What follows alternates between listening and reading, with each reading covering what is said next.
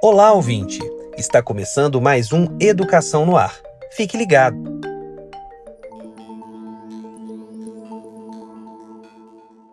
Já começaram os Jogos Escolares Brasileiros 2022. Mais de 5 mil estudantes atletas de todo o país participam da principal competição nacional do desporto escolar, voltada para jovens de 12 a 14 anos de idade.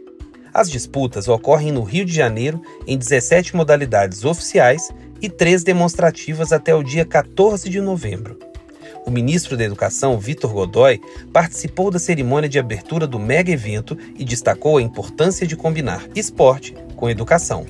A realização dos Jogos Escolares Brasileiros tem uma importância muito grande porque resgata essa integração da escola com o esporte, traz valores do esporte para a formação do cidadão, liderança, trabalho em equipe, perseverança, superação.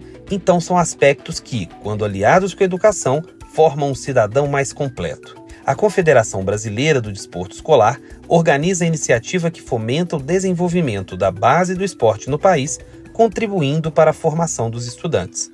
Saiba mais no portal do MEC.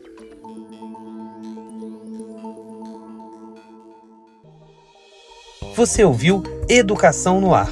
Acompanhe outras notícias da educação no portal do MEC, www.gov.br/mec.